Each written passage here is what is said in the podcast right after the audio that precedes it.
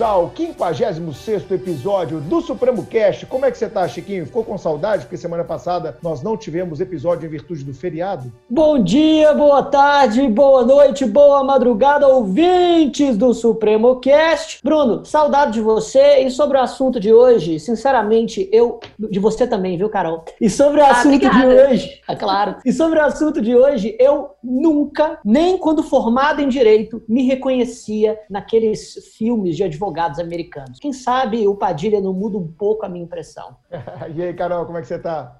Oi, Bruno, tudo bem? Tudo bem, Chiquinho? Que bom que você lembrou de mim depois de se referir ao Bruno. Tá vendo? É Também porque estava com saudades, Francisco. É, pois é, porque ele me provocou, mas é claro, claro que a saudade é plurima, Entendi. Carol. Tudo certo por aqui. E olha, o episódio de hoje me faz lembrar de vários amigos da faculdade, de colegas advogados. Sabe por quê? Porque muitos estudantes de direito sonham em ter uma experiência fora do país. Seja para trabalhar ou estudar, o mercado estrangeiro chama muita atenção. Além disso, uma outra grande parcela deseja advogar de maneira inovadora, seja no Brasil ou fora dele. Mas como é trabalhar com direito fora do país? Isso é realmente possível? Quais os maiores desafios? É preciso se especializar em alguma área para que esse sonho se realize? O que precisamos saber para enfrentar essa jornada preparados? E quanto à moderna advocacia, o que é necessário ter em mente para aplicar o empreendedorismo no trabalho do dia a dia? Bom, para esclarecer todos esses pontos, falar sobre advocacia, empreendedorismo e contar sua jornada com o direito nos Estados Unidos, inspirando aí muita gente, trouxemos um convidado muito alto astral e com muita história e aprendizados para compartilhar. Bruno, por favor, apresente o nosso convidado. É, ele é ex-professor do Supremo, um grande professor de curso preparatório, grande advogado e, sobremaneira, um grande empreendedor. Esteve com a gente aqui no começo do Supremo, dando aula, vindo lá do Rio de Janeiro. E é uma honra ter esse cara sangue bom, 100% amigo nosso. Rodrigo Padilha, seja muito bem-vindo ao Supremo Cast, meu brother. Fala, galera! Tem que entrar no mesmo astral, né? Exato, pô. Como eu começava todas as minhas aulas já. Fala, galera! E aí, pessoal, tudo bem? Sejam todos muito bem-vindos ao Supremo Cast. Eu não sou host, mas eu também me sinto aqui como amigo íntimo dessa galera toda, me sinto, ah, enfim, no direito de dar boas-vindas a todos, né? Pois se sinta. Estar aqui com vocês, Chiquinho, Carol, Bruninho. Muito bom estar com vocês. Eu me sinto em casa aqui, né? Porque, como o Bruninho falou, enfim, somos amigos de mais de uma década, né? Muita história para contar em cursos em Minas, né? No Supremo, em, no- na Bahia, no Rio de Janeiro, enfim. A gente tem muita história boa para contar, muita coisa vivida boa e muitas horas de sala de aula juntos. Então, pô, é um prazer enorme estar com vocês e contem sempre comigo. Como eu falei pro Bruninho, é, cara, eu tenho um carinho enorme pela galera do Supremo, Fred, Bruninho, Carlinhos. Então, e até uma gratidão também. Né? Por- Porque eu acho que as pessoas que passam pela nossa vida, eles são parte da nossa história. Então eu só sou quem sou porque eles passaram pela minha vida. Então eu tenho uma gratidão de verdade mesmo por eles. Então é muito é um prazer enorme estar por aqui. Vamos lá, vamos, vamos falar Ô, de dos Estados Unidos. Vamos lá. A alegria é nossa, cara, ter você com a gente. Ô, Chiquinho, Carol, eu tive uma passagem das mais marcantes com o Padilha. Em 2011, né, a gente dava aula junto no Supremo, no Fórum, lá no Rio. Ele me ligou, Bruninho, porra, cara, eu sei que você se amarra em MMA. Na época tava no auge o MMA, né, em 2011, Chico. E ia ser a primeira vez que o UFC ia voltar para o Brasil desde 97. Aí o Padilha me ligou, cara, eu consegui dois ingressos, topa aí? Eu falei, "Ah, demorou, Ué, irmão. Aí nós Agora, fomos no UFC Rio, primeiro UFC Rio. Anderson Silva, Shogun, Minotauro, todo mundo ali no- na plenitude da forma, mandando todo mundo pra baixo, né? Dando altos nocautes. E nós fomos lá na Arena HSBC, na Barra da Tijuca, no Rio de Janeiro, né, Padilha? E assistimos Exatamente. junto. Você lembra disso, cara? Foi demais. Lógico, cara. pô. A gente falava lá na arquibancada, a gente falava assim, cara, eu não vi Pelé jogar, mas eu vou ver o Anderson Silva vivo, né, cara? Então a gente Cada via- era tem seus ídolos, né? Pô, é, exatamente. Eu sou cria do jiu-jitsu desde meus 15 anos de idade, então é, é muito bom, muito bom pô, participar com o Bruninho sobre isso. Foi muito Foi legal mesmo. massa, cara. Foi Eu sempre lembro disso. Foi o primeiro, né, cara? Lotado, ingresso esgotado, o nego saindo no tapa pra conseguir ingresso. E o Padilha arrumou lá com sei lá quem, me ligou, falei, meu irmão, passa a conta, vamos agora. Essa oportunidade da perder, Foi bom não. demais. Cara, mas é uma honra ter você aqui. Eu queria conhecer um pouquinho mais e trazer para o Supremo Cash. Acho que uma das grandes vantagens, Carol, que a gente tem no Supremo Cash é trazer amigos históricos do Supremo para bate-papos edificantes. E eu tenho certeza que a história que o Padilha vai trazer para vocês aqui hoje, de um brasileiro que tinha muito sucesso aqui é, no Rio, em BH, no Brasil inteiro, doutrinador com um manual consolidado de direito constitucional, de repente, será que foi de repente, resolveu se mudar para os Estados Unidos, levou a família, mulher, filhos, todo mundo para lá e lá está já há bastante tempo. Padilha, dá um resumo para o nosso ouvinte dessa sua jornada, que eu acho super curioso, e muita gente do outro lado está pensando, porra, eu já pensei em fazer isso também, quero ouvir. O que, que esse cara tem a dizer? Vai lá. O que, que esse louco foi fazer, né? Vamos lá. Bem, cara, é, para quem não me conhece, deixa eu rapidinho fazer uma introdução, né? Eu sou formado em comunicação social, primeiro, depois em direito. É, tenho mestrado em direito, tenho oito livros escritos, tenho uma enfim, aula e palestra no Brasil inteiro tal. E eu já tinha. Filho, conquistado... filho de uma grande professora com quem eu lecionei por muito tempo, Marlene Padilha, né? Exatamente. Filho da querida Marlene Padilha também, pô. Bruninho é amigo da família inteira, cara. Né? muito bom. E aí, cara. Professora eu... de civil, viu, Chico? É, professora de civil. Família de sucessões, é isso aí. E, e aí, cara, eu já, assim, eu tava bem, tava feliz, tava dando aula em tudo que é lugar tal, mas eu, eu assim, ao mesmo tempo que eu estava feliz profissionalmente, a minha vida pessoal não estava completa. A verdade é essa. Eu, assim, abertamente, né, cara? Eu estava ganhando dinheiro, a gente, enfim, já estava com bastante dinheiro, estava com, enfim, reconhecimento nacional, tava, tudo estava certo. Mas pessoalmente não, cara. Porque assim, eu não estava vendo minha família. Eu sou, cara, enfim, eu sou família, sou família pra caramba. Pô, você sabe disso, a vida de professor que dá aula em vários estados do Brasil era dois, dois, duas semanas fora do Rio, duas semanas no Rio, e as duas semanas eu estava fora de casa, né? É, a ponto da minha filha perguntou por que eu não morava com ela, né? A Belinha perguntou por que você não mora com a gente, né? Tava nesse nível assim, né? Nossa. né? Domingo, eu me lembro um, um, domingo que eu, eu ia sair para dar aula em Salvador, segunda de manhã tinha que estar em Salvador, e aí domingo eu me despedi dela quando eu, eu tinha aquela síndrome da vinheta do Fantástico, tocava a música do Fantástico dava aquela dor no coração, sabe? É. Porque, cara, tinha que pegar o avião para ir para algum lugar. E aí, cara, é, eu domingo à noite, quando tocou a, a música do Fantástico, tinha que ir para o aeroporto, porque segunda de manhã tinha que dar aula, tinha que estar dentro da sala de aula, e aí domingo à noite tocou a música, aí eu dei um beijo na Belinha. A Belinha tinha quatro anos de idade. Três, vai, três anos de idade. E aí eu falei, aí ela falou, eu, tchau, filha. Ela, você vai de novo? Eu falei, eu vou. Ela, eu vou, mas, desculpa de tudo pai, né, cara? Eu vou porque eu quero, tenho que comprar presente, tem que ganhar dinheiro para comprar presente para você. Cara, ela com três anos de idade, ela falou assim, eu não quero mais presente, eu só quero o meu pai. Nossa. Nossa. Meu irmão, aquela semana foi uma das piores semanas da minha vida. Eu chorava no quarto do hotel. Eu chegava pro... Eu, e eu, eu lembrei, cara, que ela tinha todos os vestidos da princesa. Ela, primeira vez que ela foi à Disney, foi com seis meses de idade. Ela foi com seis meses de idade pra Disney, depois com um ano, com um ano e meio, com dois anos. Cada, cada ano a gente ia duas vezes pra Disney. O Bruninho sabe disso, toda hora eu ia pra Disney. Eu adorava tal. E aí, cara, ela tinha todos os vestidos da princesa, tinha todos os vídeos, tinha tudo, cara. O quarto maravilhoso de princesa tal, mas ela não tinha o pai dela. E eu falei, eu, cara, eu falei, tô ferrando a cabeça das crianças, sabe? Da minha filha. E aí eu, naquela semana, não sei se o César lembra, cara, mas eu virava pro César e falava assim: César, pelo amor de Deus, me manda embora. Eu preciso voltar pro Rio, cara. Eu não posso, bota outro professor. César não falou, cara, não tem mais quem botar, cara, não dá. E eu falava, pelo amor. Aí aquele dia, cara, aquela semana foi a semana que eu decidi, sabe? Eu falei, cara, não, não, não, justifica. Não justifica, eu preciso mudar a minha vida. E foi ali, ali, porque todo mundo tem um gatilho, né? Às vezes, sei lá, uma violência, né? A pessoa é sequestrada por segurança, quer mudar para outro país tal. Por, ali eu vi que eu já tinha conquistado tudo que eu queria, cara. Na verdade, assim, modestamente, eu nunca fui uma criança de muitas pretensões. Eu, quando era criança, cara, eu queria ser, ser lixeiro para usar luva e morar no kitnet. É. Sacou? É? Então, assim, cara, eu só queria, eu não queria nada na minha vida, assim. Nunca, nunca fui um, né, ah, vou ter isso, ter... Eu já tinha conquistado tudo. Eu falei, cara, sabe de uma coisa? Eu vou embora. Vou... E quando eu era moleque, queria morar nos Estados Unidos. Essa história é boa. Eu, quando eu tinha 18 anos, 17, 19 anos, 20, sei lá, por ali, 20 anos, eu comprei passagem para me mudar para os Estados Unidos em 1997. Comprei passagem para me mudar para os Estados Unidos. E aí, eu fui pro carnaval na Bahia para me despedir dos meus amigos. E foi toda, todos os amigos, carnaval na Bahia, cara. Minha, minha passagem era para março, assim. O carnaval era final de fevereiro. Já tava tudo certo, cara. E aí, eu tava no carnaval lá tal. Cheguei com um amigo meu, que até foi deputado no Rio depois.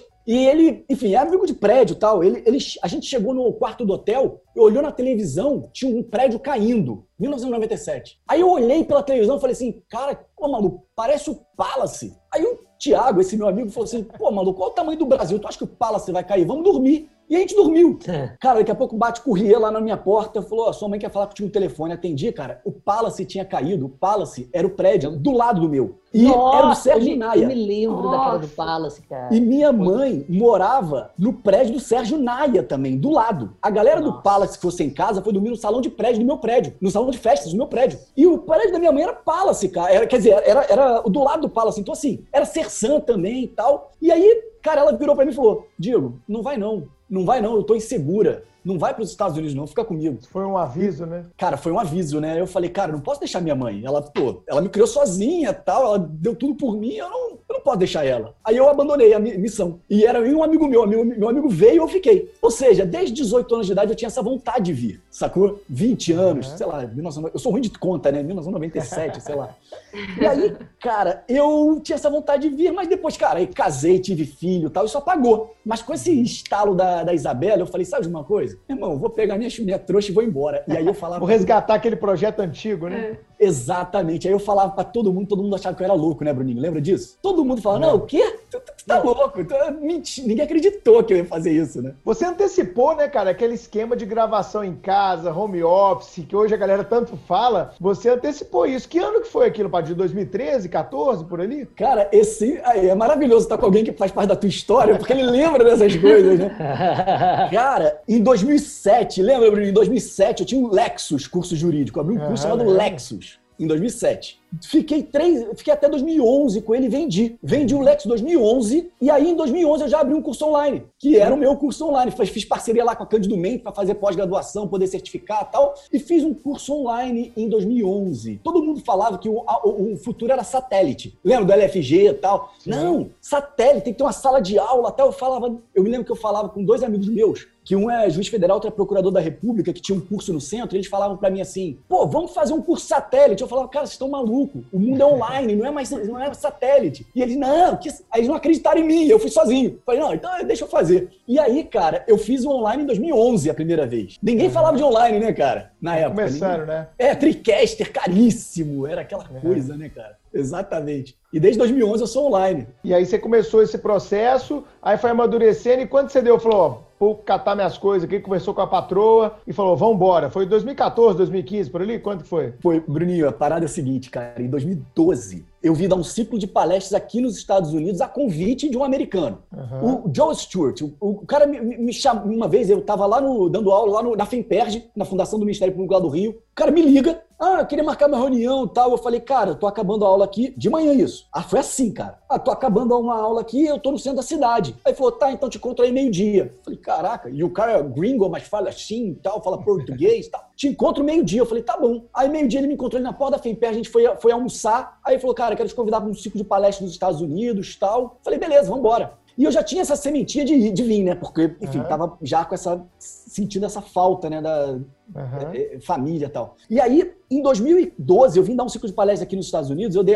dei palestra em Boca Raton, Fort Lauderdale, Miami, Orlando tal. Ou seja, rodei aquela região ali da Flórida. Flórida toda ali. É, Flórida toda ali. Cara, eu saí de lá. Primeiro que eu saí. Aquela, aquele ciclo lá me, me, me causou duas coisas. O primeiro foi que eu saí mais pilhado, traçando planos para vir morar aqui. Eu saí dali e falei assim, ó, Flavinha, 2014 a gente vem. Aí eu estabeleci 2014 para vir, dois anos de planejamento. Mas só que eu não falei para ninguém. Eu, eu e ela, nem para os pais, para as mães, não para ninguém. Vamos só nós dois, 2014, beleza. E o segundo que eu queria um empreendedorismo jurídico, né? Eu saí dessa de ciclo de palestras, vendo como os advogados americanos são empreendedores. E aí eu falei, cara, eu tenho que levar para o Brasil isso. E aí a gente pensava, cara, eu vou criar o quê? Eu e Flávia, né? Flávia é minha, é, é minha, minha, minha esposa e a gente é, ela é minha sócia também. E a gente pensava, vou criar o quê? Advogado, business para advogado, advogado empreendedor, advogado, empreendedorismo para empreendedorismo jurídico. Pronto, vamos chamar de empreendedorismo jurídico. Jogava no Google, vinha zero de pesquisa, ou seja, não existia empreendedorismo jurídico. Mar azul para explorar, né? Mar azul. É, água mais limpa, né? Pô, não existia, né, cara? E aí foi ali, então, nasceu a semente de vir morar aqui e criar o empreendedorismo jurídico no mesmo momento ali. E aí, cara, Massa. Bruninho, só para terminar a história, cara, que você sabe que o professor gosta de falar, né?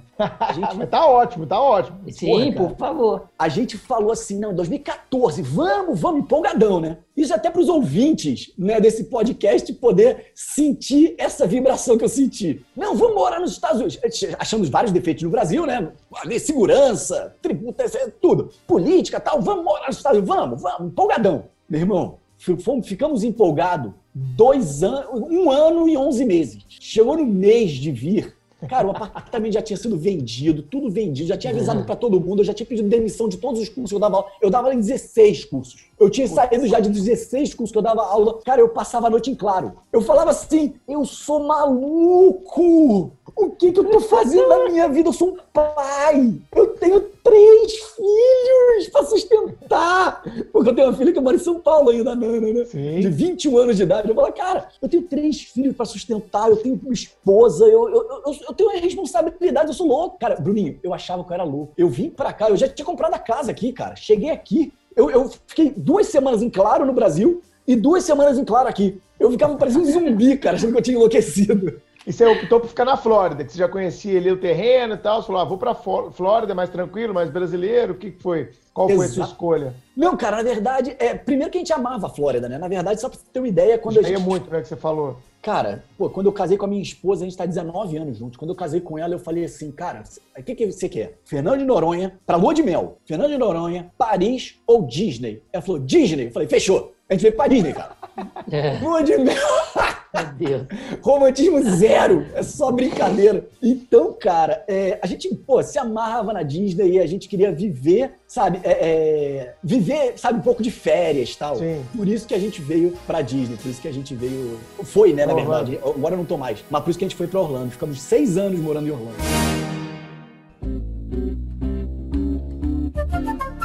Padilha, mas você ficou naquele tempo ali de transição, né? Até porque você falou, foi um planejamento de longo prazo com toda a família. E quando você chegou aí, eu lembro que ainda estava com seu livro, o Manual de Direito Constitucional, você estava com as aulas, né? Como é que foi essa transição? Você falou que ficou um mês quase sem dormir aí. Pô, então é até legal, Bruno, você perguntar isso, porque é uma dica para quem quer fazer isso. Opa! Quem quer se mudar para outro país, seja Estados Unidos ou qualquer outro país, ou que quer mudar de profissão, às vezes mudar é, é, de profissão, fazer uma transição de carreira, transição de país, qualquer transição, eu tenho uma regra minha, que é o seguinte: nunca mate a galinha dos ovos de ouro. Porque geralmente as pessoas falam assim: ah, não aguento mais, eu vou. Pá, e corta. Corta completamente. Só que ele não tem a receita aqui e cortou aqui. Aí, amigo, é, só afunda, só afunda.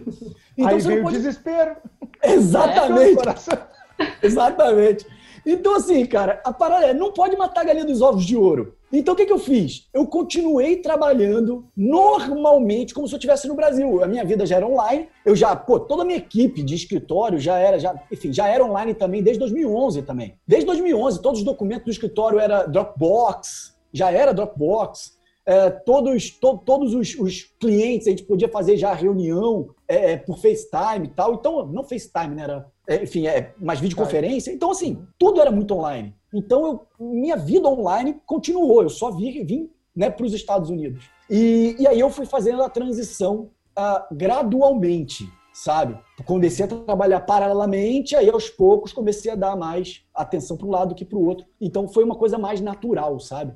Que aconteceu. Entendi. Chico? Legal, legal, legal. Cara, é, gente, eu queria perguntar, a gente estava até conversando em off aqui sobre isso, porque eu, eu sempre quis perguntar para alguém que tem mais experiência em primeira mão com relação ao direito nos Estados Unidos. E por quê? Porque é, assim, muitas, muitos, é, muitas pessoas que estudam direito no Brasil têm aquela ideia do advogado americano e que vai estudar uma matéria jurídica para performar de forma semelhante àquilo que ele vê na TV, aquilo que vê no seriado Suits, né, que até o Bernardo Gonçalves estava sugerindo aqui quando, quando ele veio no, no Supremo Cast. Mas basta estudar alguns semestres de direito para perceber que na civil law ou no sistema jurídico romano-germânico, a qual o Brasil segue, o direito é visto como uma ciência. Para que um, um, advogado demonstre para o juiz que não houve crime, ele vai investigar determinados institutos extremamente abstratos e vai afirmar que, segundo a teoria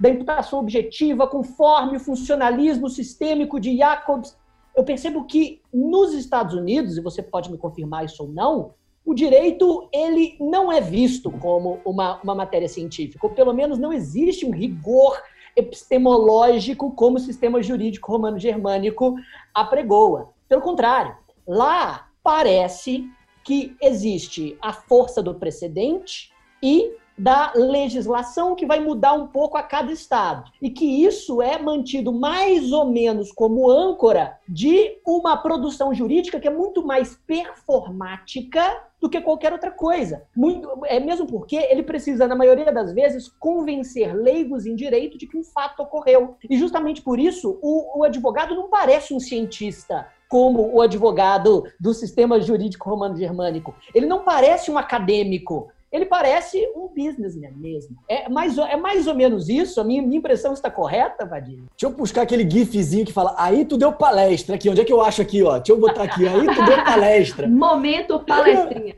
Momento Exato. palestra. Cara, mas é exatamente isso, Chico. Ah. É exatamente isso, cara. Aqui, é, como eu até tinha, tinha falado com vocês, é, aqui é totalmente diferente do Brasil. Completamente diferente. E é bom falar isso para as pessoas, é, é, se elas quiserem viver o direito nos Estados Unidos, para elas já, já virem sabendo o que esperar. É o seguinte: aqui é performance. A verdade é essa. É, a técnica é meramente secundária, né? A técnica é secundária, é isso é, aí. Ciência, é ciência, é isso. pô, existe um milhão de livros tal. Cadê? Não está aqui, mas tem os livros jurídicos que eu ia te mostrar tal.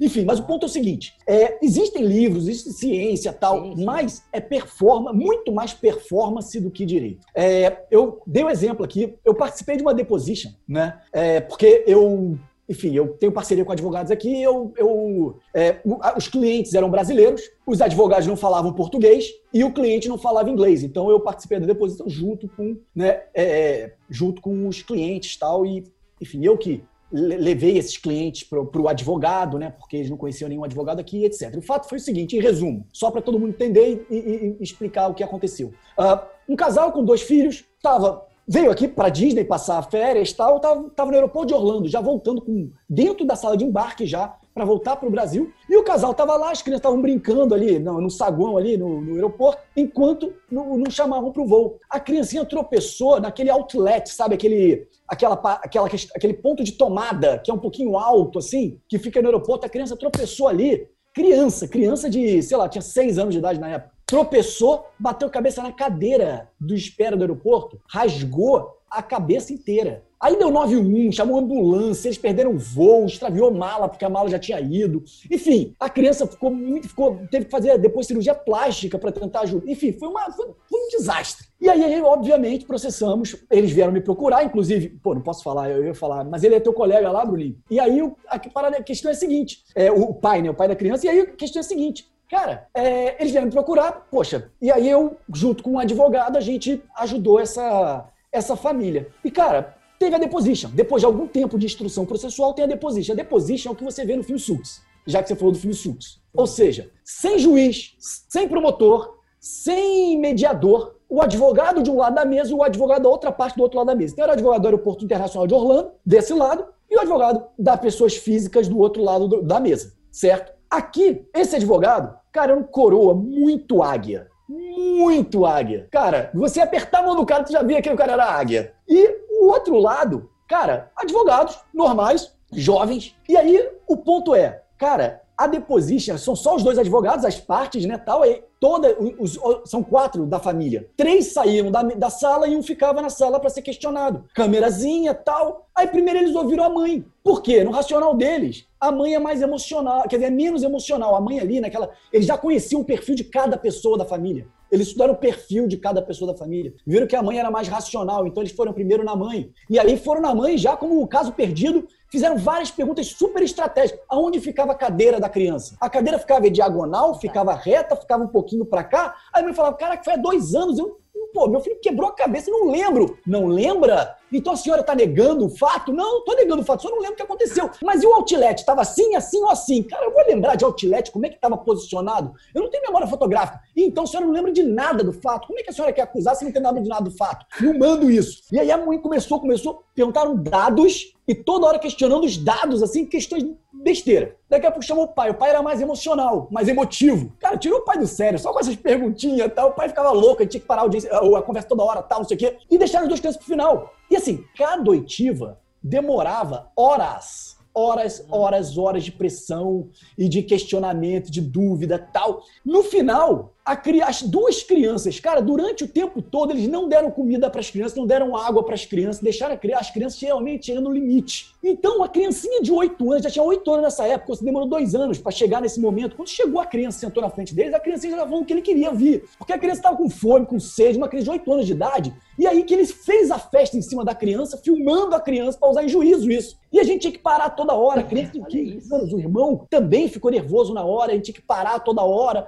Enfim, então é, é muito engraçado porque quando a gente chega na. E assim, isso é uma performance. Exato. Isso é um show. Uhum. E, e, latino, como nós, como nós somos uhum. mais emotivos, sangue quente, somos emotivos, a gente fica magoado, a gente fica chateado. Americano não, americano é reto. Como eu tava falando pro é. Chiquinho aqui, é o seguinte, cara, americano fala para mim assim: ah, seis horas no bar. Cara, seis horas ele vai estar no bar. A brasileiro, ele entende o contexto. Seis horas no bar. É, por volta de seis. Então eu chego seis e vinte, seis e meia, sete. Eu chego por ali. O americano não te entende, ele te liga seis horas. Ué, você não falou seis horas no bar? Por quê? Cara, teve um americano. cara, o americano, meu amigo, mas cara, eu carioca, virei para ele e falei assim, cara, pô, vamos. E o cara não tem contato com o brasileiro. Aí eu falei assim, pô, vou marcar um churrasco lá em casa. Não vou nada. Jeito de falar, né? Carioca. Vou marcar um churrasco lá em casa. Meu irmão, ele mandava mensagem em texto que horas e que dia vai ser o churrasco na sua casa. Eu falava, caraca, agora Como não! Assim? Tive que fazer uma porcaria de churrasco pra ele, pra mulher dele, pra fugir. Ah, eu fiz, tanto que o cara mandava mensagem que eu falei e ele não entende. Ah, pô, não vai nada. Não, ele, ele vai, ele quer, tá esperando. Ele, ele espera que vai acontecer, dele pra né? retribuir. Enfim. Então, o ponto é isso, ele vai direto. E americano, quando ele fala para você, como ele é direto assim, como ele é direto, numa deposition dessa, numa audiência, cara, eles vão na veia e eles não ficam magoados, não ficam chateados com isso. Porque eles faz parte cara, da performance, né? É performance pura, performance Exato. pura. E aí você começa a audiência assim, começa a deposition assim, por exemplo. Olha, a gente vai conseguir aqui, se ele quiser propor acordo aqui nessa deposition, é, sei lá, um milhão de dólares. Exemplo, um milhão de dólares é o que a gente aceita de acordo. Por quê? Porque um dia antes foi feita toda a preparação das testemunhas para chegar na, na deposition, das partes, né? Para chegar na deposition. Então estava todo mundo preparado. Só que a deposition vai, vai quebrando um por um. No final estava assim: ó, 200 mil dólares já aceita de acordo, tá? Ou seja, sabe? A, a, vai mudando o acordo, porque a, o, o, os advogados vão quebrando um ao outro, sabe? É, é bem complicado. Não, e, e, justamente, justamente para pegar esse fio, só para mostrar que, como para nós, do, do sistema jurídico romano-germânico, isso meio que não é direito, quando uma, uma anedota engraçada, quando Hans Kelsen, Hans Kelsen que escreveu a teoria pura do direito, criou o positivismo jurídico, ele foi basicamente o pai do direito como nós entendemos hoje, de, é, do entendimento do direito como um conjunto hierarquizado de normas, no qual cada uma das normas retira o seu pressuposto de validade de uma norma superior, o criador do, do, do controle de constitucionalidade, tudo, enfim. Quando rolou toda a perseguição aos judeus na Alemanha nazista, como ele era descendente de judia, ele teve que fugir. E ele fugiu para onde? Para os Estados Unidos. Ele já foi ministro da, é, da Suprema Corte no, na, na, Alemanha, tinha, obviamente, prestígio como acadêmico, foi, foi, foi para onde? Para Harvard. Chegando em Harvard, ele disse para a banca: Olha, eu quero dar aula aí, porque olha só, olha só como é que eu sou foda. Eu escrevi a teoria pura do direito, eu basicamente criei a ciência jurídica. A banca examinou, e daí dizem, perguntou para ele aqui: lembra o seu livro, ele é bastante complexo, bastante interessante.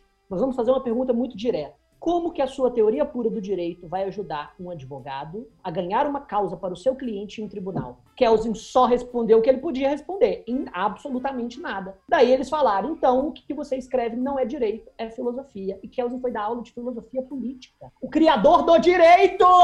Então é completamente diferente. É outro mundo. É outro mundo. São outras regras. É outro universo. É, né, se você for. Oi, diga, diga. É, rapidinho, cara. Eu sou um bicho curioso, cara. E professor de responsabilidade civil. O que, que aconteceu nessa. Quem... Eu e a Carol estamos aqui, né, Carol? Quem ganhou? Como é que é, foi? querendo saber o, resultado. O aeroporto de Orlando foi condenado? Quanto que ele pagou? Como é que foi isso aí, né, Carol? Nós dois estamos no aeroporto e o resultado lá. É, não, depois continuou a parte instrutória. Depois continuou a parte instrutória. Conseguimos, enfim, é, é uma, um acordo lá na frente, porque assim, vai de um milhão para 200 mil, depois volta para 400 mil, depois cai um pouquinho, fica, enfim, cada, cada parte, quando pega, né, quando no momento processual tem uma vantagem sobre a outra, os acordos já, e o tempo todo falando de acordo, um aceita, outro não aceita, um aceita, outro não aceita, é a história de Harvey Specter. Eu, primeiro eu falo isso, deixa, deixa eu responder, depois eu falo. Então assim, cara, consegui um acordo muito bom. Muito bom ah. mesmo para as partes. Eles ficaram. É, eles ganharam bastante dinheiro em dólar aqui, eu posso falar. Mas foi Opa. justo. Não foi, não foi injusto. Abriram não. uma conta de investimentos e estão aplicando em ações nos Estados Unidos. Depois nós vamos falar disso ainda hoje. Né? Pô, tô aprendendo, tô aprendendo a investir em ações nos Estados Unidos. Mas, cara, a história do Harvey Specter é isso. Quando você fica discutindo acordo aqui nos Estados Unidos, existe a história do Batna que é a técnica Harvard para uma negociação. Que é o quê? A BATNA é a melhor alternativa para o não acordo. O advogado toda hora olha para o outro e fala assim: qual é a melhor alternativa que eu tenho se não tiver acordo? Qual é a melhor alternativa que ele tem se não houver acordo? Então, se o meu BATNA for melhor que o Batna dele, ou seja, né? Ou seja, se o meu. O que é o Batna? Best Alternative to Non-Agreement. Se não tiver, se a melhor, melhor alternativa para não acordo meu for melhor do que a dele, cara, eu vou jogar lá embaixo. Ah, não! Se eu, se eu tô querendo pagar, né? Eu vou pagar merreca. Pô, se ele tem uma melhor, melhor, melhor batina que o meu, eu vou pagar muito. Se você reparar todo o filme do Suits, o que, que, o, que, que o Harvey Specter vai, faz? Quebra o batina da outra parte. Eles tentam um acordo, o cara vem muito grande pro Harvey Specter, Harvey Specter tá, sai, dá a volta, faz a famosa creontagem, e aí, ele quebra o Batna desse cara. Aí depois ele volta para ele e fala: Olha só, eu quero oferecer isso aqui porque você não tem mais aquilo. Ou seja, a ideia o tempo todo é quebrar o Batna, sacou? É isso que se faz no Suits. E é isso que se faz aqui também. Toda hora o trabalho é de quebrar o Batna do outro, entendeu? Caraca, é muita, muita ideia de, de, de estatística, probabilidade, law and economics, né? Demais, né, cara? Demais, demais, demais. Que mais, Carol? E aproveitando a oportunidade, vamos voltar um pouquinho no tempo e falar da sua graduação. Você sempre, sempre quis ser advogado ou você pensou em fazer concurso público em algum momento assim da faculdade? Cara, Carol, Deixa eu te falar uma coisa, eu não queria nem direito. É. Porque eu era criança, eu via mãe, minha mãe estudando domingo, cara. Eu falava, cara, isso não é, não é vida, não. Estudar domingo, isso não é vida, não. Não quero isso pra, pra mim, não. Aí fiz faculdade de comunicação social, cara, porque eu não queria nem direito. Mas aí eu não arrumei emprego em comunicação social. arrumei um, um, estágio ali, meio bo, meia boca do caramba, pra fazer pra, pra quase um office boy de escritório de advocacia ali. Aí eu ficava fazendo subestabelecimentos, né? Que eu aprendi uns modelinhos de sub ali, fazendo subzinhos e tal. Eu comecei a gostar. Vi os advogados conversando entre eles. E eu falava, cara, esse negócio pior que é legal, é meu preconceito meu. Aí eu fui fazer direito, entendeu? Então eu não queria nem direito. Uhum. Quando eu me formei, que você perguntou de concurso, quando eu me formei, eu me formei bem indeciso, pra ser sincero. Eu me formei meio, caraca, eu vou pro concurso, não vou? Faço concurso, não faço? Eu não sabia o que eu ia fazer. Eu comecei a estudar sim para concurso. E só que cara, chegou um momento na minha vida assim, tipo, eu estudei para concurso, sei lá, seis meses, um ano.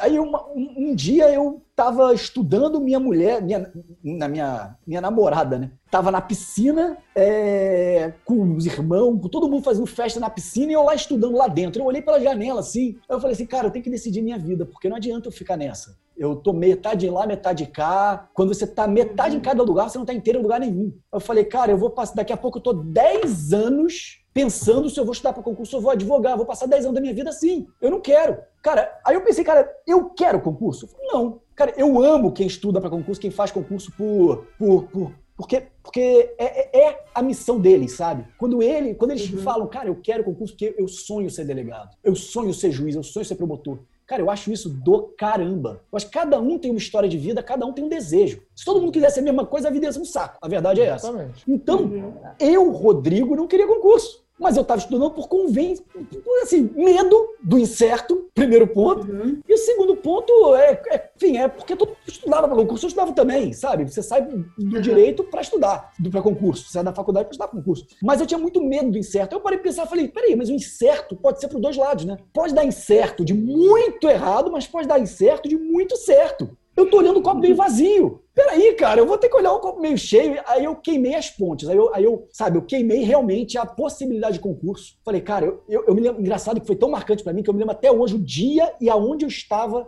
quando eu decidi não estudar mais para o concurso, sabe? Eu falei, cara, chega. Queimei as pontes, acabou, não estudo mais. Fechei os livros, nunca mais voltei a estudar para concurso. Entendeu? E aí eu fui, aí eu fui advogar e, e assim, eu, eu já tinha uma filha, né? Como eu falei, minha filha fez 22 agora. Então, assim, eu, eu, eu, não tinha plano B. Eu tinha que fazer dar certo o que eu fosse fazer. Eu não tinha plano B na minha vida. Eu tinha que dar o leite das crianças, né?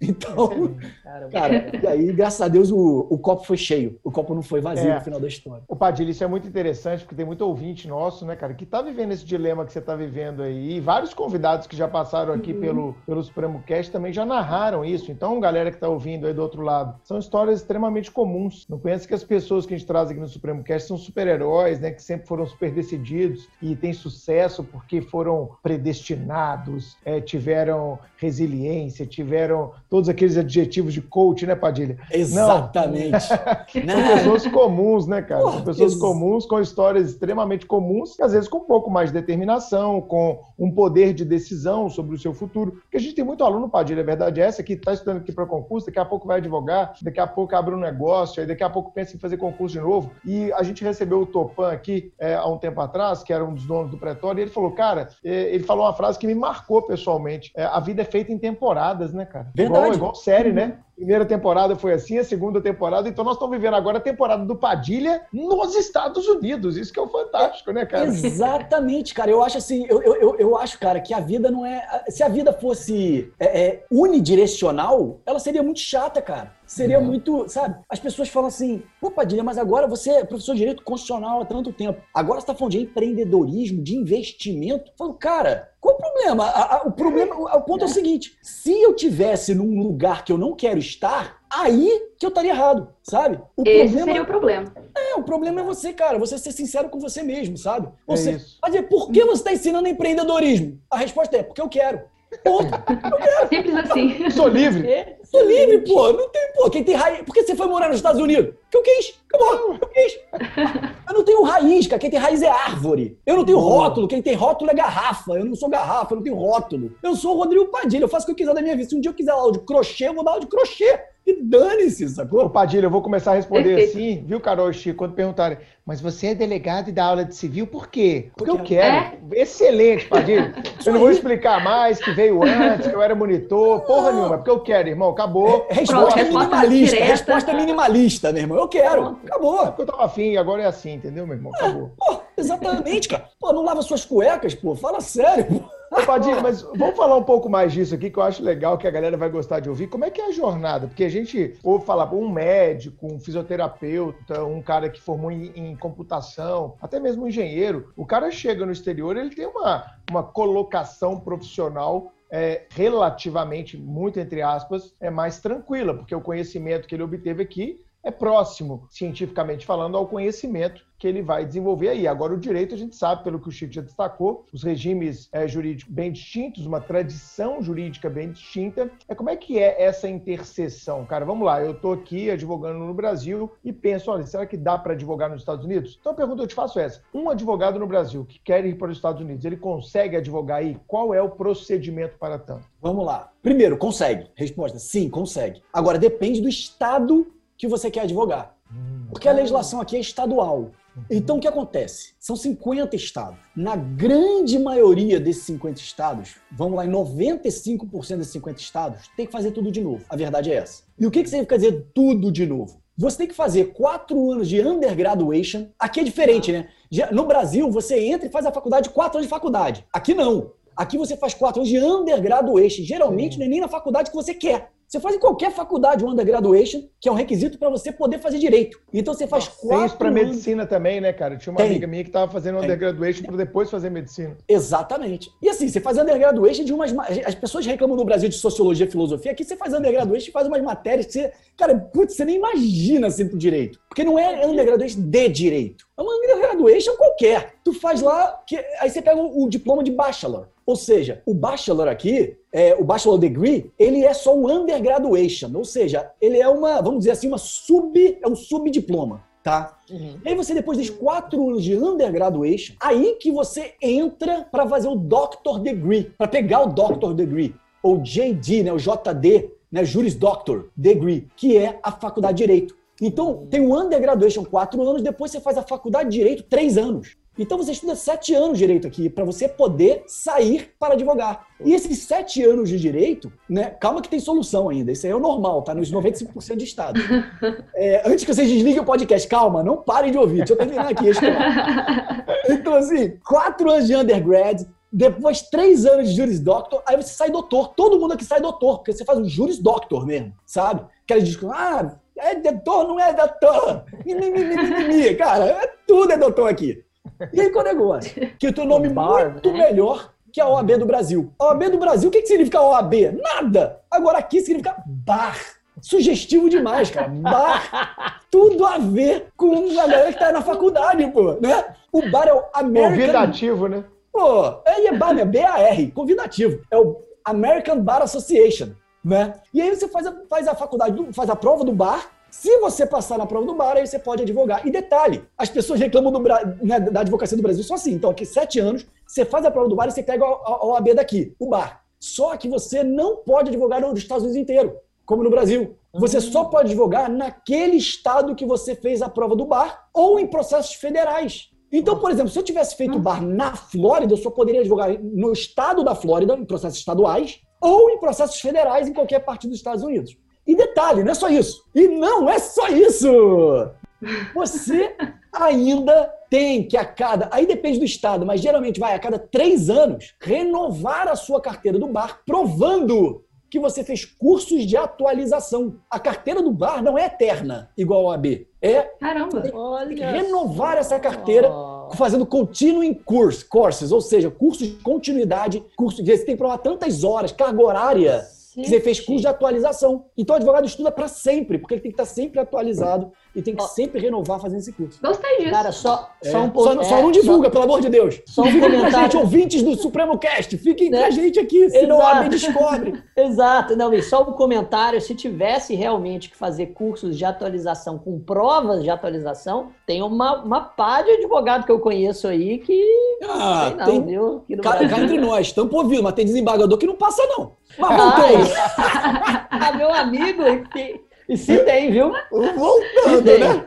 Ô, Padilha, eu tenho duas dúvidas do que você narrou. Primeiro, cara, é esse, essa renovação de três, três anos da, da, revalidação da carteira de advogado é só apresentando ou tem uma prova de novo? É só apresentando lá a carga horária, ó, fui ali em Harvard, então, fiz um curso de verão, fui não. ali em como é Depende é é? do estado, a maioria é apresentando. Você tem que apresentar os documentos. Né? É, é ah, tem que tá, fazer a prova. prova as horas, né? E a é. segunda pergunta, claro, né, bicho? Tá todo mundo do outro lado que os ouvintes perguntando. Tem cursinho pro bar aí, pra prova da OAB? Como é que funciona, cara? Já estão te convidando para dar aula aí no curso preparatório? Ah. E já me, já me pediram. Juro é? por Deus que já me pediram para dar, dar, dar curso para bar. Mas, cara, tem cursinho preparatório para bar sim aqui, tá? Igual ao AB. Antes de eu descobrir isso, eu não conseguia explicar qual era a matéria que eu dava aula aqui. O pessoal falava, ah, você é professor de direito, legal. O que, que você faz? Eu falava, pô, curso da OAB. O cara, oi? Cara, aí eu explicava toda a história. Quando você se forma no direito, você tem que fazer uma prova para até pro cara entender. Hoje, dia eu falo, ah, sou professor de bar, eu dou curso do bar. Pronto, o cara entende, entendeu? Eu dou curso do bar no Brasil. Eu falo isso, o cara, ah, tá, entendeu. E aí tem duas exceções para salvar a galera aí, que a galera agora Ó, deve estar tá assim com a Atenção, um as exceções que você falou que, que esse é o, caminho agora mais fácil, você apresentou é, o caminho mais difícil, né? Exatamente. 5%, né? Agora o caminho mais fácil, 5%, que a pessoa tá com o dedo no pause do podcast, tira o dedo daí que eu vou falar agora quais são os caminhos mais fáceis. Cara, são assim, tem alguns estados que dos mais famosos, que a galera mais gosta, que é Nova York e Califórnia. Nesses dois estados você pode advogar, o brasileiro, com a OAB, pode advogar de forma mais rápida e mais fácil. O que ele precisa fazer? Vamos separar. Nova York, se você quiser advogar em Nova York, você pode uh, fazer um curso de common law em Nova York, tá? Ou em qualquer, estado, qualquer local dos Estados Unidos, mas precisa ser um curso nos Estados Unidos de common law. Esse curso precisa ter a validade de um ano, pelo menos. Uhum. Então, geralmente, as pessoas fazem um LLM, que é um mestrado daqui, né? Então, as pessoas vêm aqui, fazem um mestrado de um ano, numa... tem até mestrado de seis meses aqui, aquele, aqueles mandrakes, sabe? Que o pessoal, oh, tem um mestrado em Nova York, de seis meses, ah, né? Mas aqui, para você fazer a prova do bar em Nova York, você precisa de pelo menos um ano. Então, você tem que ter um ano, pelo menos, geralmente um, dois anos, né? Um mestrado legal, fez esse curso, que eu acho super válido, porque você vai aprender common law e você não conhece ainda. Se você chegar de direto para tentar fazer a prova, tu vai tomar um pau óbvio, porque não conhece a lei. Então, assim, uh, eu tomei pau aqui na minha primeira carteira de motorista. Eu, quando eu fazer a prova da carteira de motorista, não vou tomar pau no bar? É, Pô, né? eu perguntava, é, bandeirinha vermelha na direita, significa dizer, pode passar ou não pode passar? Eu falei, passa por cima, sei lá, qualquer coisa. Enfim, eu não passei. Eu, depois eu passei, depois eu parei para estudar. E aí o ponto é o seguinte, então, qual é a parada? Cara, em Nova York você precisa fazer uma, um LLM, quer dizer, um curso de common law. Geralmente a galera faz LLM, validade de um ano, 24 créditos. fez isso, juntou todos os documentos do Brasil com tradução juramentada, tipo histórico escolar, diploma, OAB, tal, umas cartas pro meu green card aqui. Eu pedi uma carta do Bruninho. O Bruninho é poderoso, rapaz. Lembra, Bruninho? pedi uma carta do Bruninho, cara. Então, assim, cara, então pede. É, é umas, aqui, americano acredita muito no que você fala. Então, cartas de recomendação para faculdade é importante. Então, assim, tudo isso é importante, tá? E aí, qual é o negócio? É, juntando tudo isso, fazendo a prova do bar e passando, cara, você pode advogar. Então, teoricamente, você saindo do Brasil, indo morar em Nova York um ano fazendo LLM lá e caindo dentro do cursinho de bar, você já pode ser aprovado e passar e fazer e advogar em Nova York. Processos estaduais, ou seja, no estado de Nova York. Nova York não é Manhattan não, tá, galera? Nova York é grande pra caraca, né? Avisar pro, sei lá, né? né? Se todo mundo sabe isso. Então, Nova York é grande pra caramba. É quase Rio de Janeiro, estado, Rio de Janeiro, cidade, sabe? Nova York é Nova York. Então, assim, é, você pode advogar em todo o estado de Nova York e em processos federais. Né? E massa, me, melhor do que isso ainda é a Califórnia. Opa! Na Califórnia, Terra do Sol, é melhor do que Nova York, porque você não precisa fazer nem o LLM. Não, cara, em Nova York você pode imediatamente fazer a prova do bar. Então, assim, óbvio que tem, tem uns requisitos, né? Por exemplo, você tem que ser. É, é, você tem que ser. A banca do bar né, a banca da OAB daqui, a banca do bar da prova, ele tem que te liberar do Baby Bar, que é uma provinha que você faz no começo do, da faculdade, que é o Baby Bar. Que, enfim, mas sempre libera, isso é formalismo. É, então você tem que passar no bar, depois do bar na Califórnia. Então vamos lá. Califórnia, pode eu quero ir para Califórnia. Nova York já entendemos. Califórnia, cara, Califórnia, você pode ir direto, fazer cursinho preparatório para bar, porque eu sempre recomendo, e fazer a prova do bar. Só que depois da prova do bar, você tem que fazer uma prova de ética. Muito doido, né? Hum. É separado. E aí você faz a prova do bar, é aprovado, você não pode advogar. Você tem que fazer uma prova de ética. Cara, e a prova de ética é tipo, você não pode matar, certo ou errado? Juro, é assim. Juro, tem questão assim. Ah. certo ou errado? Aí fala, ah, deixa eu pensar aqui. Depende, né? Quem é? Quem é? Tá me traindo? É. Não tá traindo? Tá Enfim. Então, assim, tem isso. Tem que provar o background, né? Tem toda aquela lista de background lá que você puxa o histórico, né? a capivara da pessoa. Né? Puxa a capivara, né, Bruninho? E aí, puxa lá a capivara da pessoa. Então, os documentos todos do Brasil e já pode advogar. Então, assim, na Califórnia você não precisa de nada só ir e fazer a do bar. Em Nova York, LLM, e no resto dos Estados Unidos, em geral, tem um outro estado que entra nessa exceção. Claro. Mas nos Estados Unidos, em geral, você precisa fazer a faculdade toda de novo. Na verdade, sete anos, né? E na Flórida é assim também, né? Porque a Flórida é, parece ser o destino predileto dos brasileiros dos Estados Unidos, também é toda essa. Cara, aí tem um macete que a galera tá fazendo na Flórida. Aí, Opa, tá peraí. Para aí. tudo aí que agora, agora, agora sim, chame os amigos. Vamos lá, chame os amigos. É um macete aí que a galera tá fazendo na Flórida. Qual é o macete? Cara, tem duas coisas que as pessoas, os brasileiros estão fazendo lá. os brasileiros, meu irmão, os caras dão em pingo d'água. Tem duas coisas que a galera tá fazendo. O, primeiro, na, na Flórida sim, você tem que fazer tudo de novo. Só que os caras não querem esperar. Aí o que, que eles fazem? Eles fazem, ainda morando no Brasil, fazem o curso preparatório do bar, porque tem curso online, faz curso preparatório do bar online, estuda, estuda, estuda, estuda, vai pra Califórnia faz a prova do bar. Passou, eles podem advogar onde? No Califórnia. estado da Califórnia e em processo federal. Qual é o processo federal? Hum. Imigração. Então eles vão para a Flórida ser advogados de imigração. Com a carteira da OAB, a OAB californiana, né? Com a carteira da OAB californiana, exatamente. Eles podem advogar, ser advogado de imigração na Flórida com a carteira da OAB australiana, entendeu? Demanda de trabalho mil, né? É, pô. Né? Porque, na boa, você é brasileiro nos Estados Unidos, o que, que você vai pegar de causa? É imigração né? pra caramba. É, entendeu? Claro. E uma outra coisa também que a galera faz. Tem alguns locais aqui, agora, pô, eu não lembro de cabeça aqui exatamente, mas é aqui pro norte, é no East. Aqui no East. Tá? É no East, aqui, aqui mais pro norte. Tem alguns locais Lembrando, você... né, lembrando, cara, vamos falar pra galera que você tá próximo de Boston, né? Isso. Você tá em Massachusetts, perto de Boston. Na, é tipo na grande Boston, não é isso? É, eu moro em New England, em é, grande Boston, a 30 minutos de Harvard. Eu tô morando. Sensacional. Aqui, é, aqui, então só pra galera se situar aí, né? Então aqui, aqui pra cima, pra New England, é, é, mas não chega a ser New England, não, é um pouquinho mais pra baixo ali, é no East. Que é. A galera, o que, que faz? Tem alguns estados específicos que autorizam que você não precisa ser advogado para abrir um escritório de advocacia. Isso aí é exceção, porque a regra é você precisa ser advogado para abrir escritório.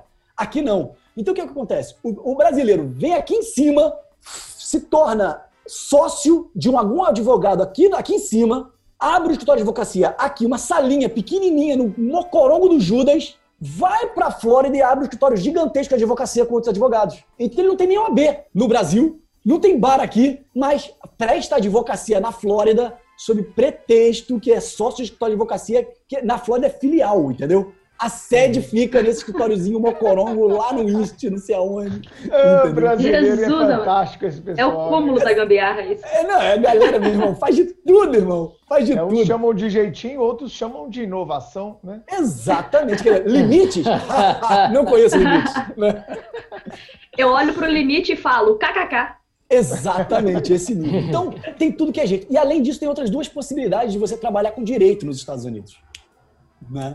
Quais? P- Posso ir falando, gente? É porque eu tô falando Claro, tá, ô, tá Pode, eu já ia Por perguntar aqui. Por favor, Pra quem, faça pra quem se formou em direito, mas não quer advogar, o que, que eles podem fazer aí nos Estados Unidos?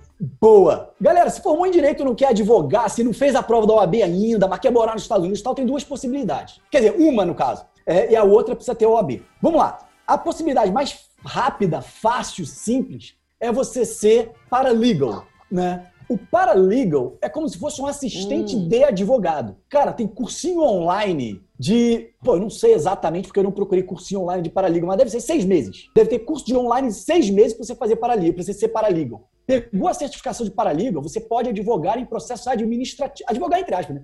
Em processos. ad- Pode atuar, não vou falar para advogar. Pode atuar em processos administrativos. Exemplo de processo administrativo federal: imigração, tá?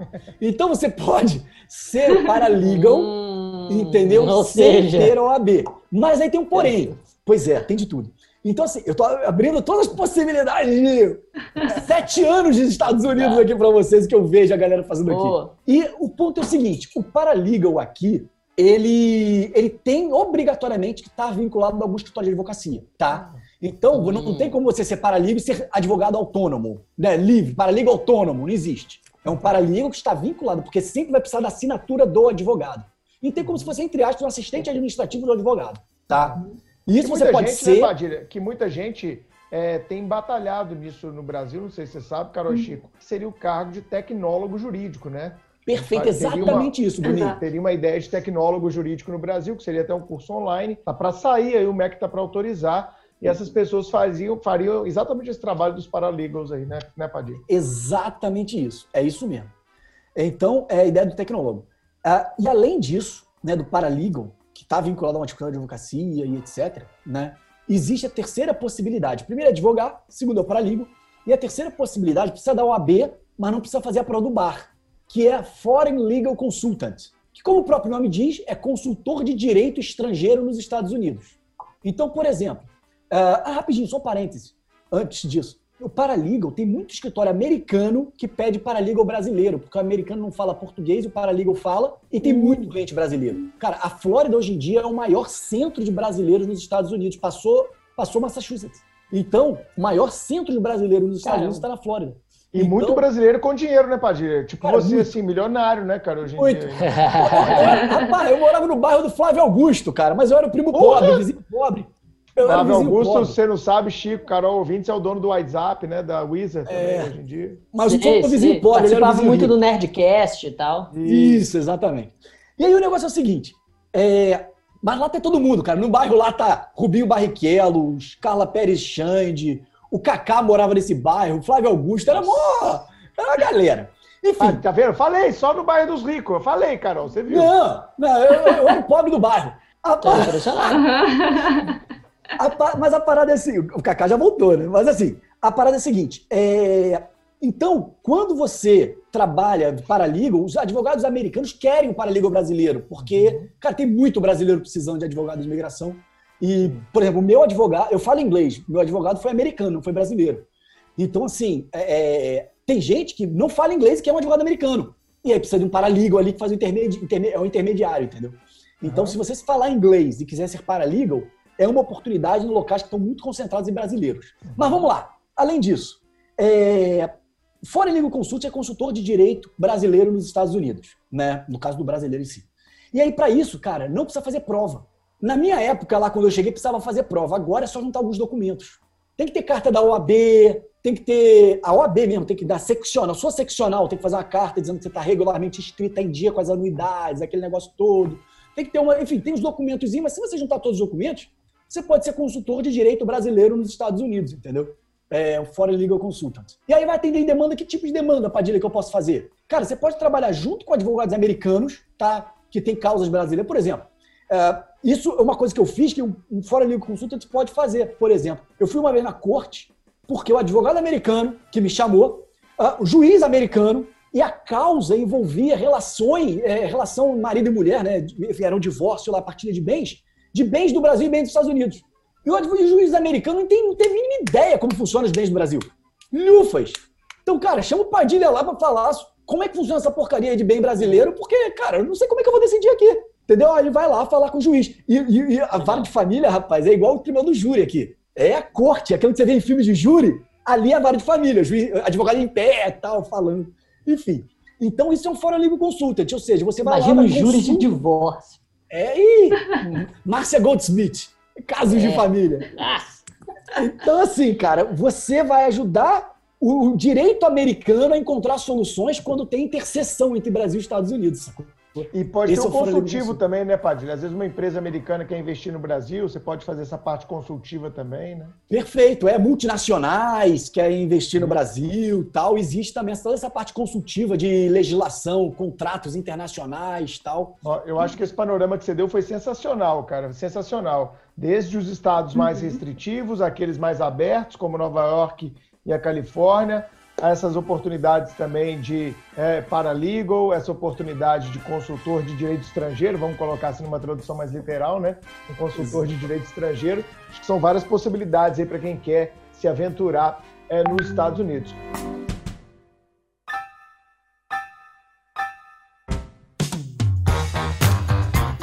Padilha, e eu não vou perder essa oportunidade, né, cara, de, de perguntar isso para você antes da gente falar um pouco de empreendedorismo jurídico, já que você foi o primeiro cara que eu vi, pelo menos, falando disso é, e vendendo cursos para preparar melhor advogados para serem empreendedores. Mas eu preciso te fazer essa pergunta.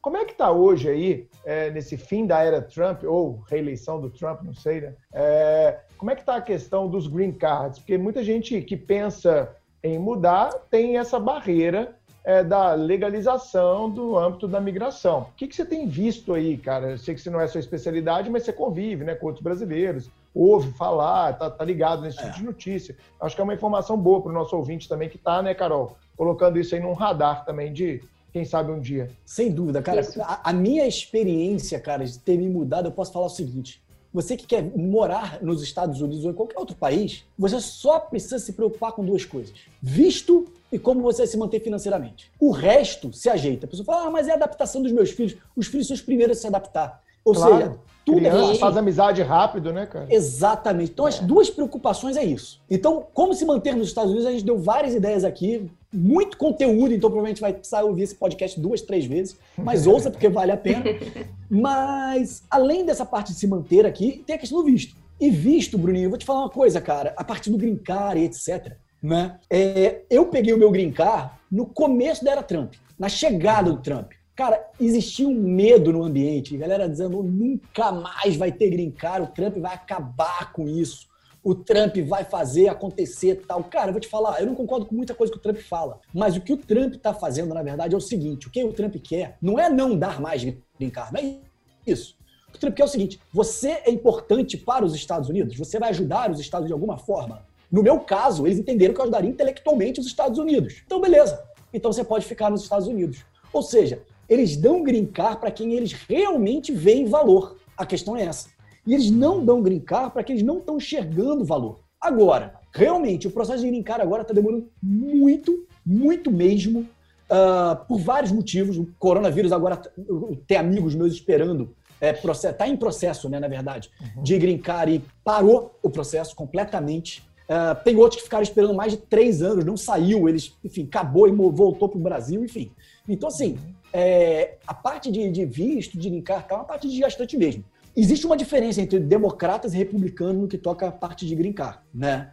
É, os republicanos, eles são muito mais business. Ou seja, cara, você vai ajudar intelectualmente, vai ajudar financeiramente os Estados Unidos, você vai gerar emprego nos Estados Unidos, eu quero você. Essa é a parte dos republicanos, eles pensam assim. Os democratas têm um perfil muito mais assistencialista. Asilos políticos. Tinha brasileiro aplicando asilo político, cara alegando que é perseguição no Brasil, a violência no Brasil, eles têm que ser asilados nos Estados Unidos. E aí a galera, enfim, Enfim, cara. É piada, né? Pô, é piada, cara. Asilo político é pra outro, outra coisa. Mas enfim. Mas então, assim, asilo político é, é, é um perfil muito mais assistencialista, sabe? Visto de emprego. No caso do, do republicano, ele dá mais visto para empregador. Por exemplo, você fala, eu vou abrir, o famoso L1, né? Eu vou abrir uma empresa, vou empregar 10 pessoas. Aí eles te dão. Você vai empregar, toma. Agora, ele não gosta do visto do H1B, que é o quê? Eu quero arrumar um emprego nos Estados Unidos. Aí eles não gostam. Pô, tu vai arrumar emprego de americano? Não vou te dar. Entendeu? O democrata já dá. Então, o democrata ele dá uma visão mais empregado, o republicano mais empregador, gerador de emprego, entendeu? Então, é mais assim a diferença. Mas, assim, o visto está sendo dado para os dois tipos. Ótimo. Excelente explicação. E eu vou só concluir aqui, Chico, já te passo a palavra, cara, porque isso é curiosidade pessoal, porque eu tenho amigos que estão no mesmo processo que o Padilha uhum. e é um papo corrente assim é, entre amigos. É, cara, sua opinião ah, sobre a eleição norte-americana? A gente não pode perder isso, né, Chico? Semana que vem aí, pô, o podcast né? saindo quase pertinho aí do, do dia da votação, né? Faltando um pouco mais de 15 dias aí para o processo eleitoral. Eu vi que tem três formas de votar. Não sei se vocês viram isso, Carol Chico. Tem por correio, né, by mail. Você pode agendar antes do dia da eleição e você pode, no dia 3 de novembro, ir lá exercer o seu direito. E é a grande mobilização, eu tenho visto o Obama falar muito disso, é, para a galera ir votar, né, bicho? Tem gente que, como o voto é facultativo, a grande insistência é, bicho, vai votar porque os republicanos vão votar. Se vocês gostam de nós, democratas, e não for votar, não vai adiantar nada você ficar fazendo campanha em casa, né? O que, que você Cara, tem visto? Porque eu, eu sei que isso está monopolizando os Estados Unidos nesse momento. Meu irmão, o circo tá armado. O circo tá armado, cara. A gente pode fazer um podcast só sobre isso. Só disso. Só disso. Porque aqui os democratas são um pouquinho diferentes do, do, da esquerda brasileira, né? A esquerda não, brasileira. Totalmente diferente, não é tem to... esquerda aí, não. É, exatamente, aqui não tem esquerda. A esquerda brasileira não existe aqui, exatamente isso. Eu falo que os democratas aí são no máximo um PSDB, social-democracia, uma coisa. É, por aí, é, exatamente. Social-democracia, dois, dois, três passos para a direita, né? É isso é. mesmo, é isso mesmo. E o negócio é o seguinte, cara, o Trump é, a eleição é a seguinte: o Biden está levando vantagem sim aqui. No, na eleição passada, quatro anos atrás, a Hillary estava na frente, nas pesquisas, né? Estava na frente do Trump por um pouquinho, mas isso, o, e o Trump está se valendo desse erro nas pesquisas de quatro anos atrás para falar que é mentira o que está acontecendo agora. Sim. Mas só que o problema naquela época, quatro anos atrás, é que a Hillary tem uma rejeição muito grande. Muito sim. grande por todos os, enfim, todo o histórico da Hillary que não precisa entrar agora. Né? Ela tem uma rejeição muito grande e ninguém conhecia o Trump direito, como administrador. O problema agora é que todo mundo já conhece o Trump administrador e não tem mais a surpresa, Trump, o que será o Trump, o que será o bilionário como presidente dos Estados Unidos, não tem mais essa surpresa. E o Biden foi muito bem posicionado quando ele saiu ali dos dois mandatos seguidos do Obama, ele saiu muito bem pontuado. Foi um dos, enfim, foi um dos maiores ranqueamentos ali de presidentes americanos saindo.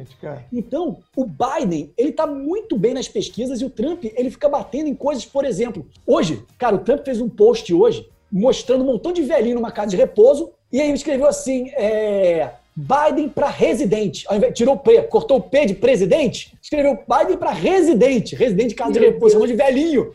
Sendo que o Biden tem Nossa. três anos a mais que o Trump. O Trump tem 74 e o Biden 77. Então são dois velhinhos dando bengala uma cabeça na outra, dando bengalado uma na cabeça do outro, entendeu? Cara, não faz sentido nenhum. Então, o Trump fica chamando o Biden de senil, o Biden fica se beneficiando, né? A Kamala Harris foi, marav Harris foi maravilhosa, né? Debate. Ela arrebentou.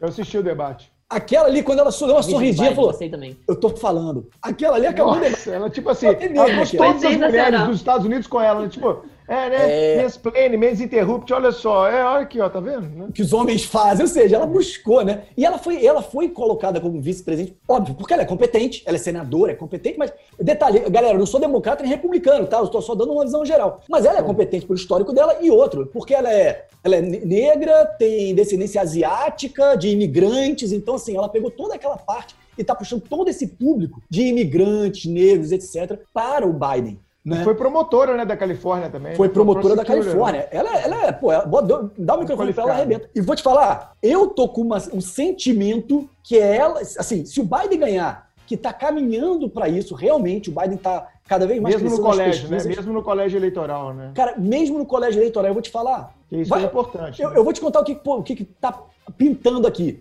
Mas antes disso, a Kamala, é, assim, eu acho que a Kamala Harris, se o Biden for eleito, ela que vai acabar como presidente o Biden vai começar o mandato e ela vai acabar. Porque a saúde do Biden realmente não tá boa, cara. É, não tá boa. Isso é verdade. Eu acho Mas que ela que vai você ser falou uma coisa, você falou uma coisa que eu tenho percebido bem, né, cara? É, eles pro, já, pô, já reviraram a vida do Biden e não acham uma coisa muito assim para detonar ele, né? Porque Não, senão, não. lógico que já teriam, já estariam usando. É. Por isso que o Bernie. Sanders que é- seria o mais à esquerda dentro do Partido Democrata, jamais será, eu, na minha visão, designado para ser o candidato democrata, porque aí sim polarizaria demais. O que, que eles fizeram? Eles tiraram essa polarização que a Hillary teve, jogaram Exato. o Biden mais para cá, e aí a porrada que dá não repercute muito essa onda, né? Fica tipo uma raia de piscina. Outro dia eu vi um comentário dele, achei maravilhoso. Você joga a onda, vem aqui no Biden, ele segura a onda aqui, né? É, e é. volta, às vezes volta, às vezes volta para quem ofendeu, né? Exatamente, porque é o que o seguinte, cara, o Sanders, ele era exatamente extrema esquerda no- nos Estados Unidos, padrão americano, né? É. E o ponto é o seguinte, o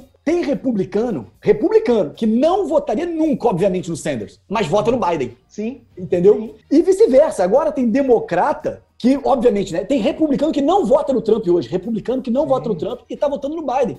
E, enfim, se fosse o Sanders, teria democrata que votaria no Trump, sim. entendeu? Então, assim, realmente existe essa polaridade e eu acho que o Biden vai levar. Eu acho que o Biden vai levar. E outra coisa, sabe o que pode acontecer? Só fechar aqui ra- rapidinho. Esse podcast vai ter cinco horas, desculpa, rapidinho. Não, mas, cara, mas tá sensacional, Padilha. Vamos continuar Tá legal. Eu tô gostando. Legal. Tá incrível. Boa, boa. Tô gostando. E sabe o que tá perigando acontecer? Cara, É. o que acontece é o seguinte: os votos do Correio já estão acontecendo. E as- foi o que você falou que estão chamando para as urnas e tá acontecendo, as pessoas estão indo. Hoje, teve foto aqui da- de fila, fila de pessoas no Correio. Correio. Pra votar. Então, assim, tá tendo fila de pessoas votando no Correio. Os votos já estão acontecendo, já começaram Ou nos seja, dia Correios. 3, dia 3 vai ter filão também, igual teve Vai ter do filão. Obama. Exatamente. E o que acontece? Quando as pessoas vão para as urnas votar, vão contabilizar esses votos e vão começar com- vão contabilizar também dos correios. Só que, por exemplo, na Flórida, a contabilização dos votos são, é depois do resultado da- do- das urnas. E o Trump já disse que vai impugnar os votos da Flórida. Pois é. Ou seja. Hum, Esse vai ser em novembro a eleição, mas não vai acabar em novembro. Provavelmente vai acabar comecinho de janeiro. Essa eleição. uma que vai judicialização, você acha? Uma judicialização, de repente? Se o Trump perder, sim. Se o É, Trump já perder, falou, né, que não vai reconhecer a derrota e tal. Ele já falou algumas vezes que não vai reconhecer a derrota, que se ele perder foi injusto. E outra coisa, cara, o Trump, tinha, tem coisa do Trump que eu gosto, tem coisa do Trump que eu não gosto, tá? Eu acho ele bom em alguns pontos e péssimo em outros. Mas uma coisa que ele fez, cara, como professor de constitucional, eu não posso admitir, é ele tirar as urnas de um estado inteiro para as pessoas não poderem votar pelo correio. Aquilo ali, pra mim, foi um Foi na Califórnia, é isso? Foi, foi onde? Foi... Não, foi, cara, qual foi o estado? Agora esqueci o estado. É, Eu vi uma notícia dessa foi, no Twitter. foi mais pro mesmo. meio, do- foi meio, mais pro meio ali do- dos Estados tá. Unidos. Ele está inibindo o exercício de um direito, né, cara? Ele não é uma de democracia super sólida, que é Isso é- a democracia eu- eu- mais sólida do mundo. Isso é um valor sagrado para os americanos, né, cara? Exatamente. Isso é coisa de outro, de outra coisa, de outro povo, né, cara? Não é coisa de. coisa de golpista, pô. Exatamente. É, coisa de golpista É, isso, não é coisa de É, democrata. exatamente. Às vezes o Trump parece uma, assim, uma criança de 8 anos de idade, sabe? Que sempre foi extremamente mimado, é o dono do campo, é o dono da bola, não vai aceitar qualquer resultado Uhum. que não, que não o, o- o favoreça. E com relação à solidez da democracia americana, eu não sei se concordo não, viu? O próprio Trump, ele não ganhou em número de votos, teve 300 mil votos a mais para Hillary. Mas existe um corporativismo é, privado, principalmente, de determinados poderes econômicos tão forte, dema- é, determinando como se, se dá o jogo da política americana, que no final, no- toda aquela lógica de superdelegados, o Trump ganhou. Eu, eu não sei se, eu- se é um grande exemplo de democracia, não, mas e isso tem os estados e tem os estados chaves também, né, o Chiquinho? Tem os superestados. Como a própria Flórida, né? Flórida. Exa- exatamente. Mas assim, em nenhuma democracia do mundo, a, a maior, a- quem tem maioria no- nos votos populares não leva. Isso, isso É. não, não faz nem sentido. O Al Gore ele se apresenta como o, o Al Gore, né? Ele fala que ele é o único, ele é o primeiro presidente e ex-presidente dos Estados Unidos. Futuro ex-presidente que ele fala. Porque foi a E ele ganhou em números de votos e não ganhou nos, nos, nos, nos superdelegados lá. Então ele. Assim, não levou. Pelo amor de O Deus. sistema aqui. Não, assim, tem várias coisas nos Estados Unidos que depois a gente pode fazer até um podcast sobre os Estados Unidos em si, não só sobre a advocacia, mas tem várias coisas nos Estados Unidos, cara, que vale a pena conversar. O sistema bancário é outro, enfim. Depois a gente fala outra coisa também. Diga lá, Carol. No início do episódio, eu falei que o tema de hoje me faz lembrar de vários amigos da faculdade, da advocacia, porque eu tenho amigas que estudam fora, tive amigas durante a graduação que fizeram intercâmbio, e, além disso, outros colegas que estudaram comigo na faculdade, que hoje advogam, falam muito em empreendedorismo jurídico. Aliás, essa é uma expressão muito utilizada hoje em dia, né? Mas, Padilha, para a gente entrar então nesse tema, para quem está na faculdade, para quem quer advogar, para quem já advoga, explica para a gente o que é esse tal de empreendedorismo jurídico. Vou explicar de forma mais prática possível, né? O empreendedorismo jurídico é o seguinte: eu, saio, eu, eu faço curso preparatório para concurso desde o segundo período da faculdade. Ou seja, antes de me formar, bem antes de me formar, eu fazia curso preparatório para concurso. Por dois motivos. Primeiro, que eu não sabia se eu queria concurso, como eu expliquei no começo desse podcast. Eu não sabia, então já fazia. Mas mais do que isso, é porque eu queria saber mais direito. Porque, como eu falei, eu não tinha. Tipo assim, eu, eu, eu queria muito dar certo. Entendeu? Então eu estudava. Eu nerdia, eu virei nerd. Eu era um péssimo aluno na escola. Péssimo. Mas na faculdade eu posso dizer que eu virei um nerd de primeira. Eu estudava muito. Igual o Bruninho, né? Exatamente. Ou seja, parece que eu guardei todas as energias para a faculdade. E aí, é, eu saí da faculdade sabendo tudo. Pô, tudo não, que ninguém sabe tudo no direito, mas eu sabia muito. Humildemente falando, modestamente falando, mas eu posso falar que eu sabia muito. As pessoas vinham perguntar para mim, clientes chegavam para mim para perguntar, eu falava todos julgados, jurisprudência de cabeça, número de processos de STF, STJ, que é uma penca de dígitos. Eu falava número dos julgados de cabeça, número de página de livro, de não sei da onde de cabeça. Enfim, realmente eu estudei. Só que aí eu percebi o seguinte, cara, eu não estava ganhando dinheiro como advogado. Eu não estava ganhando dinheiro. Eu falava, cara, eu sei direito pra caramba, como é que eu não estou ganhando dinheiro? E eu fui um cara muito observador, sempre fui um cara muito observador. E eu fiquei olhando, cara, que tinha um advogado perto de mim, que o cara era mais ou menos, sabe? Ele não é um. Não era, enfim, um excelente advogado. Era um cara que sabia mais ou menos o direito. Sabor, sacou? Ele não sabia muito. Mas ele era muito somebody love. Ele era é. muito, pô, almoçar com um, jantar com outro, e não sei o quê. E aí chamava. E, Nossa, cara, o cara tinha. ele era o dono do escritório, tinha mais de 10 advogados trabalhando para ele não sei quantos estagiários, o escritório dele grandão.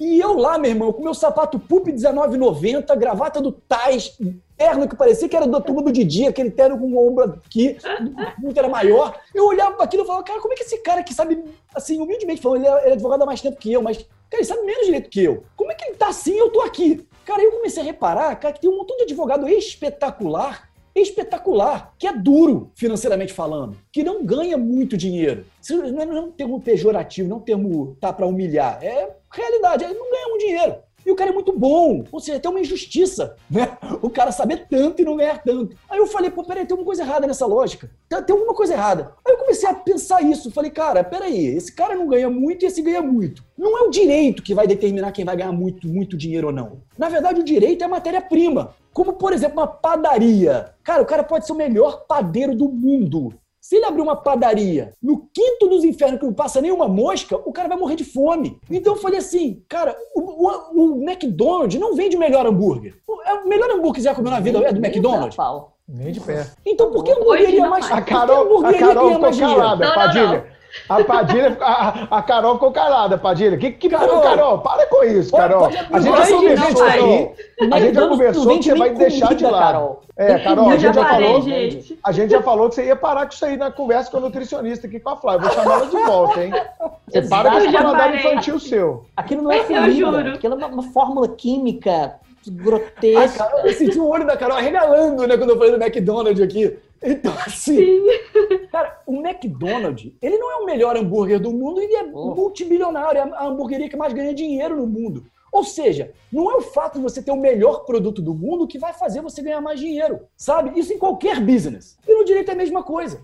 Não que você não tenha que saber o direito, óbvio que você tem que conhecer o seu business. Mas, cara, você não vai ser isso que vai te dar o sucesso, sabe? Infelizmente, o direito, eu percebi o seguinte, o direito é matéria-prima. Mas, cara, a, além da matéria-prima, leia-se direito, cara, você tem que saber tantas outras coisas para fazer sucesso na advocacia. Ou seja, você tem que ser um empresário. Você tem que empresariar o seu escritório. E aí, eu comecei a fazer isso. Eu comecei a me tratar como empresa. O Bruninho sabe disso, né, Bruninho? Naquela época, né, de, de, de, de professor e tal. Cara, a gente, pelo menos assim, né, é, é, se começava a se tratar como empresa. Rodrigo Padilha é uma empresa. Cara, é Ô, Chico, quantas vezes eu já te falei isso, Chico? Por favor, Chico, seu Sim. depoimento. É, ele já me falou isso muitas vezes. Tá vendo? Muitas vezes. A gente tem a mesma escola, cara. Eu e o Bruninho, a gente tem a mesma escola. Então, cara, a gente é empresa. Eu falei, cara, peraí, eu sou uma empresa, então eu comecei a me tratar como uma empresa e comecei a reparar, cara, que eu tinha que entender um pouco de marketing, um pouco não, né? Tinha que entender de marketing, tem que entender um pouco de fluxo de caixa para poder entender onde é que entra dinheiro, onde é que sai dinheiro, tem que entender de, de, de, gestão, gestão de pessoas, meu, quem está à minha volta, quem eu trago, quem eu levo, quem, como eu trato essa pessoa melhor, e, e encontrar a potencialidade de cada uma. O Bruninho viu uma potencialidade na Carol antes de, da, da, do áudio aqui, antes da gente começar a gravar, ele estava falando. Cara, é uma visão de empresário, sabe? Então isso não é um cara do direito simplesmente que sabe direito que vai saber fazer. O cara tem que saber outras coisas. E aí foi aí que eu comecei a aplicar técnica de empreendedorismo no escritório e comecei a desenvolver. Eu comecei a aplicar técnica de empreendedorismo como professor. E comecei a desenvolver na carreira jurídica também. Então, assim, como professor. E aí sim começou a desenvolver tudo isso na minha, na minha, na, na, minha vida. Então, o empreendedorismo jurídico é isso. É você pegar o direito, usar como matéria-prima, e com essa matéria-prima, Cara, você fazer a limonada, você fazer ali o seu escritório de advocacia girar melhor. Você, se você quiser dar aula, você faz isso. Criar um curso jurídico, porque o direito é a matéria-prima para o jurídico. Você também gira. Empreendedorismo jurídico é empreender no direito, entendeu?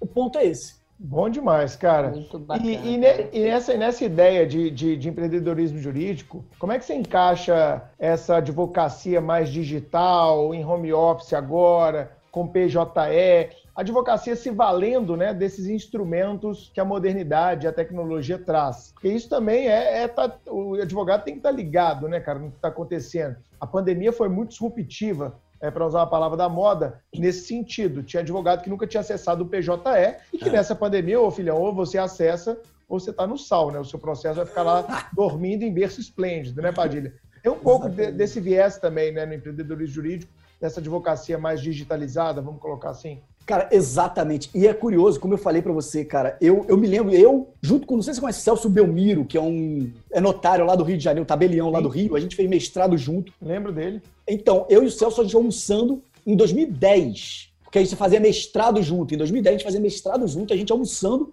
e eu com o celular na mão, vendo petição de advogado do meu escritório. Ou seja, porque subia pro Dropbox e eu via a petição em 2010. Ou seja, eu já estava digital em 2010. Eu falei né, do, do, curso que eu abri e tal, enfim, é, online e tal, em 2011. Então, ali naquela área, eu já estava despertando. Então, hoje as pessoas falam disruptivo, mas isso já era para ter acontecido há muito tempo. O que está acontecendo agora? As pessoas estão sendo forçadas a isso. E é uma coisa que eu até falo no curso de empreendedorismo jurídico, eu explico o seguinte: formas de você começar na advocacia sem precisar de muito dinheiro.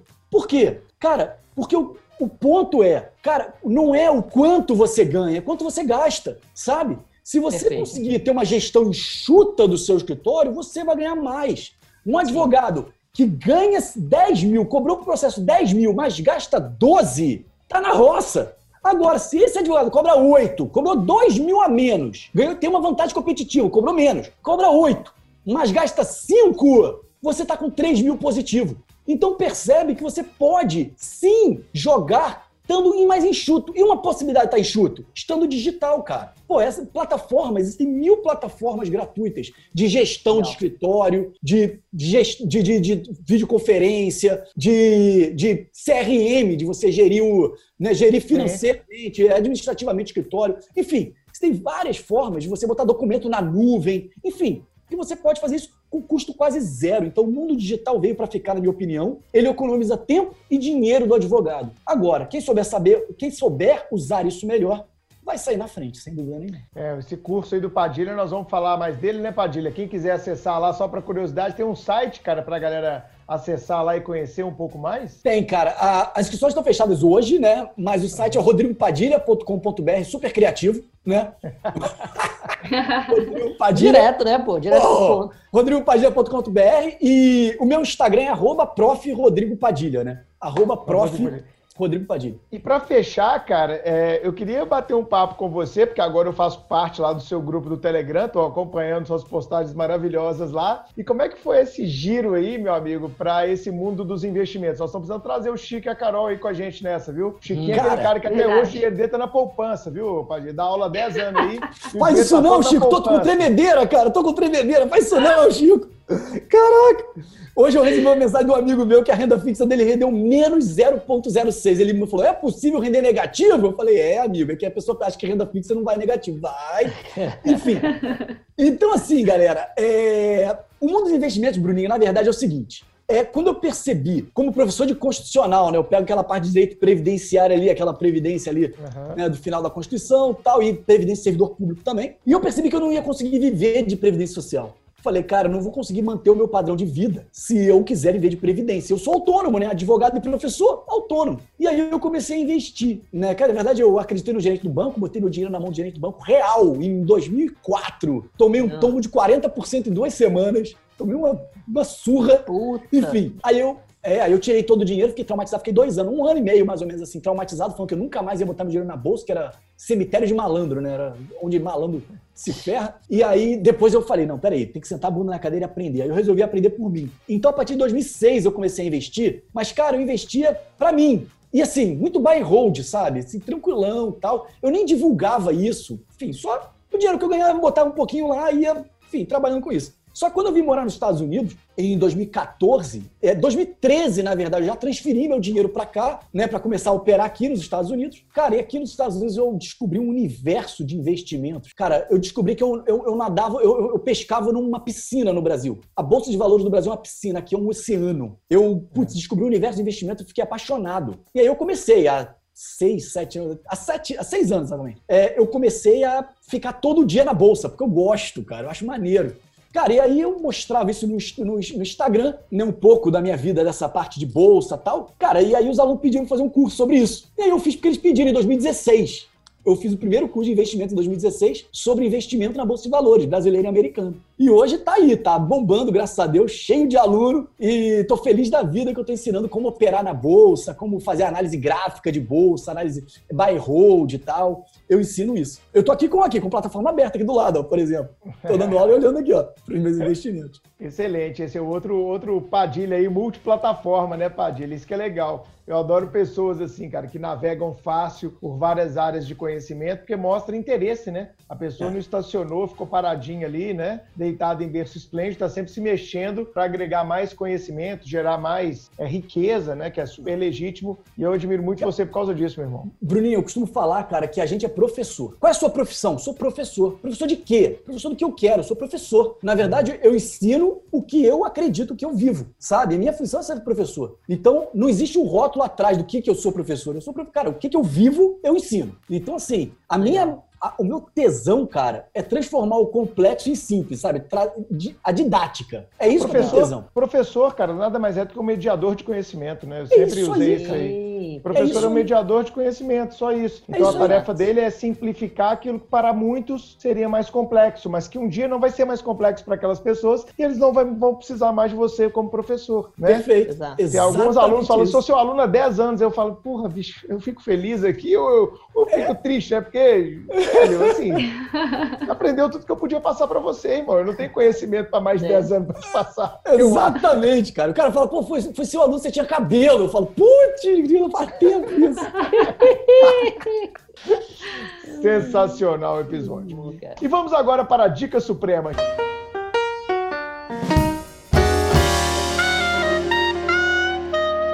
Chiquinho, o que você trouxe hoje na Dica Suprema desse papo fantástico com o Padilha? Eu falei que ia ser bom, hein, Chico? Eu te avisei que ia ser bom demais. É, não, foi sensacional. Aprendendo muita, muita coisa. E eu trouxe uma Dica Suprema que tem pertinência temática com relação ao direito dos Estados Unidos. Você sabe, Bruno, que eu gosto de, dentro do YouTube, de sempre é, pesquisar e buscar alguns produtores de conteúdo que realmente agregam, que realmente têm profundidade naquilo, naquilo que eles expõem.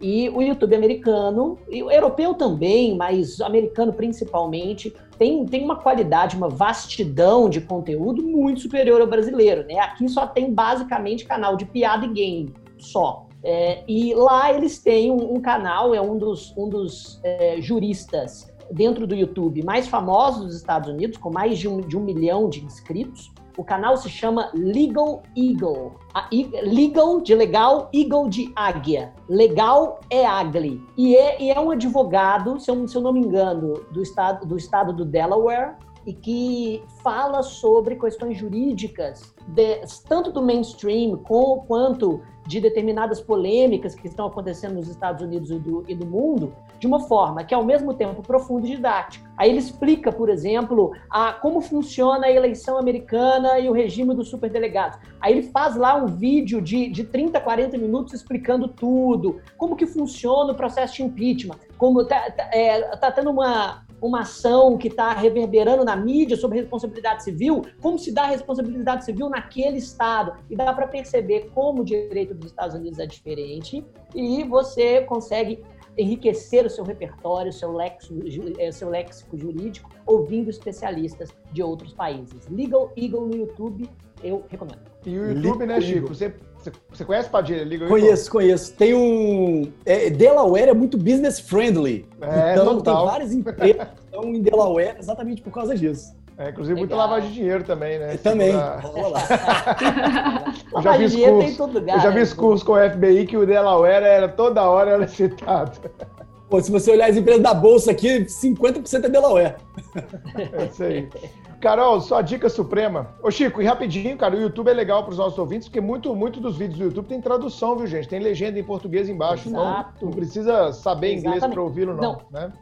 Perfeito. Muitos dos vídeos dele têm, têm tradução para o português, e aqueles que não têm, se você está aqui buscando saber como é a vida nos Estados Unidos, se isso é uma perspectiva para você, você já vai ter que treinar seu inglês, amigão. Exatamente. E para treinar uma língua, você tem que se imergir na língua, ter contato constante. Vai lá no vídeo com legenda em inglês mesmo e tenta entender, pô. É assim que você vai aprender. Pronto.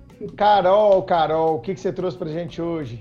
Minha dica suprema de hoje também tem muito a ver com o tema do nosso episódio. É uma série de comédia dramática muito leve, super tranquila de assistir, chamada Emily em Paris, disponível no Netflix. Olha, Carol, agora tá vendo Netflix, Chico! Tá vendo?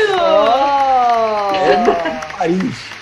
É muito legal. Claro mesmo, eu vi no Twitter esses dias. É boa mesmo, Carol? É legal? É muito legal, é super engraçado, porque conta a história de uma, de uma especialista em marketing uhum. que mora em Chicago e é convidada para trabalhar numa empresa em Paris. Então ela tem que fazer essa transição do seu, do seu local de origem para outro. E aí ela enfrenta vários desafios. E assim, é tão engraçado, porque o primeiro desafio que ela tem é que ela não sabe falar francês.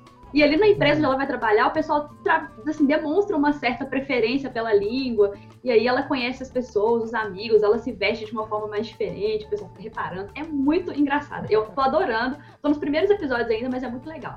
Fica aí a dica. Emily em Paris, show. Eu vou assistir, cara. Eu tinha visto ela no Netflix outro dia, falei, ah, será? Mas já que você recomendou. É, eu, eu, eu tive também essa impressão, fiquei, ah. Mas eu decidi dar o play, vale muito a pena. Show. Padilhão, o que você trouxe pra gente aí das dicas supremas? Convidado pode dar quantas dicas quiser, tá? Então vou indicar algumas coisas aqui, então, já que essa, essa regalia aí eu vou aproveitar, vou fazer uso disso. Cara, assim, é série tem uma série que eu gosto muito, que é legal assim para quem quer começar a entrar no mundo do empreendedorismo, porque é uma série é, The Profits, no Brasil é O Sócio.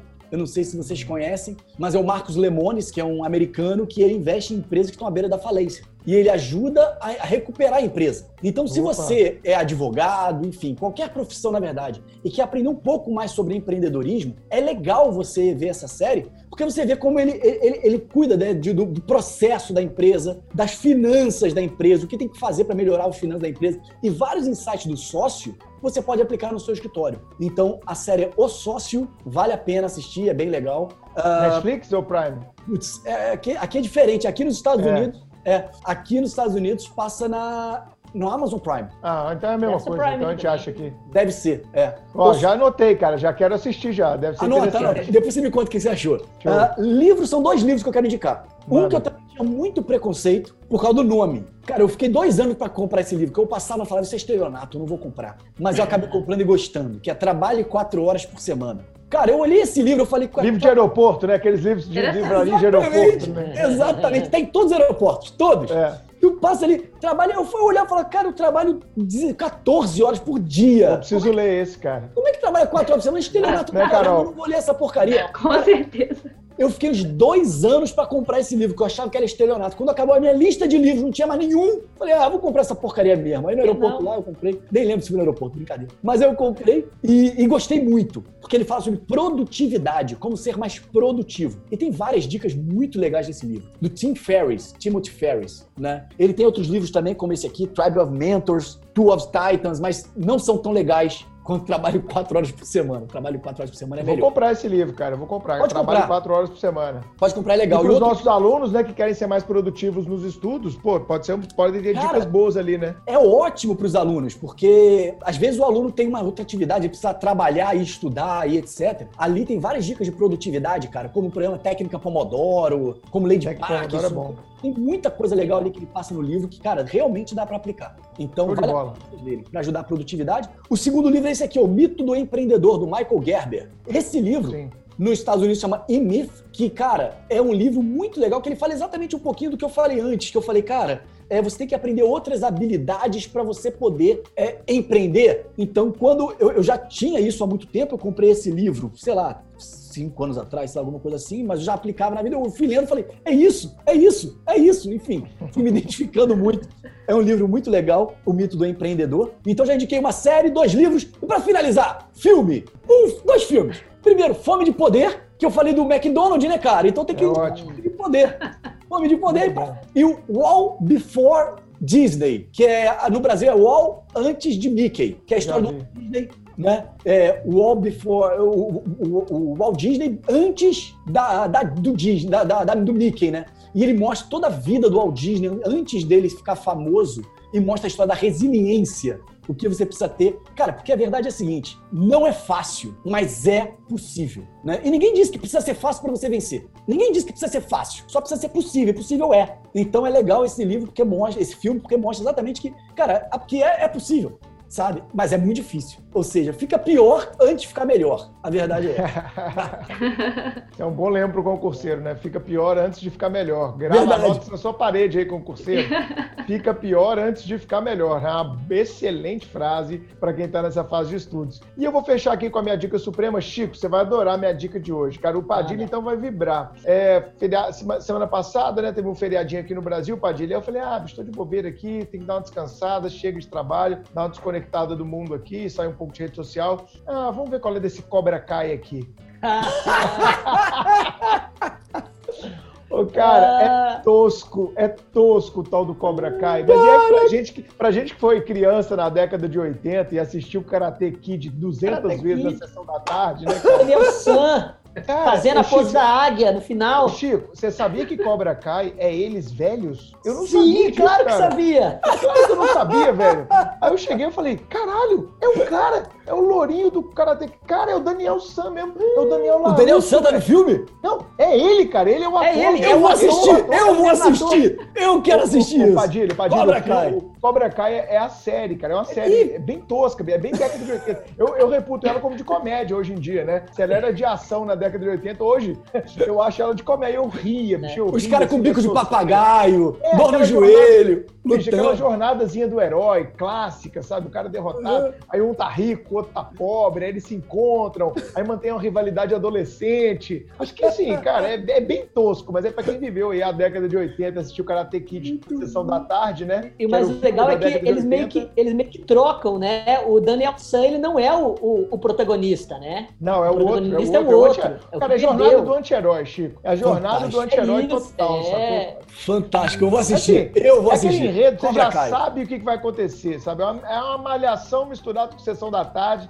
pra dar risada, pra desconectar. Sem, sem muita reflexão, sem nada, sacou, cara? Aquele, cara, é, é, o que eu chamo de deserto mental. Você precisa isso. disso, todo mundo precisa disso. É isso. Ah. Todo mundo precisa de deserto mental. Parar de ah. pensar durante um tempo. É isso, é, isso ajuda, né? A produtividade, a criatividade. Demais. Ajuda Demais. muito, né? Cabeça cheia não produz, cabeça cheia não, não é criativa, né? Eu Exatamente. sempre preciso dos meus ossos criativos aí.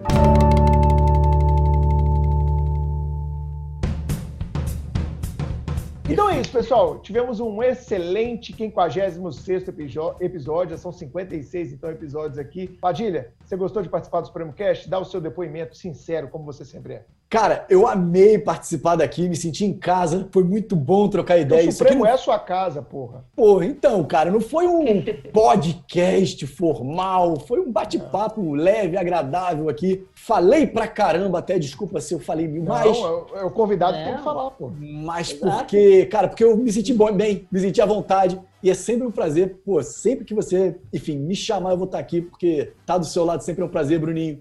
Muito obrigado, Chico, Carol. Muito bom, muito bom estar com todos vocês. Manda um beijo pro Carlinhos e pro Fred também. Mando sim. Chico, Carol, rapidinho pra gente fechar. Olha, sens sensacional a conversa, sensacional ter algumas confirmações com relação ao, ao direito no, nos Estados Unidos. Sempre, sempre achei você uma figura extremamente carismática e que leva muito jeito para esse, esse meio aqui, viu?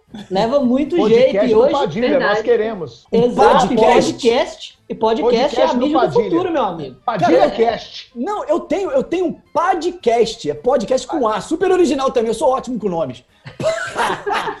Podcast. Mas eu não tô, eu não tô movimentando. Eu vou movimentar. cara. tá prometido Pô. aí. Eu vou gravar mais. Então tá bom.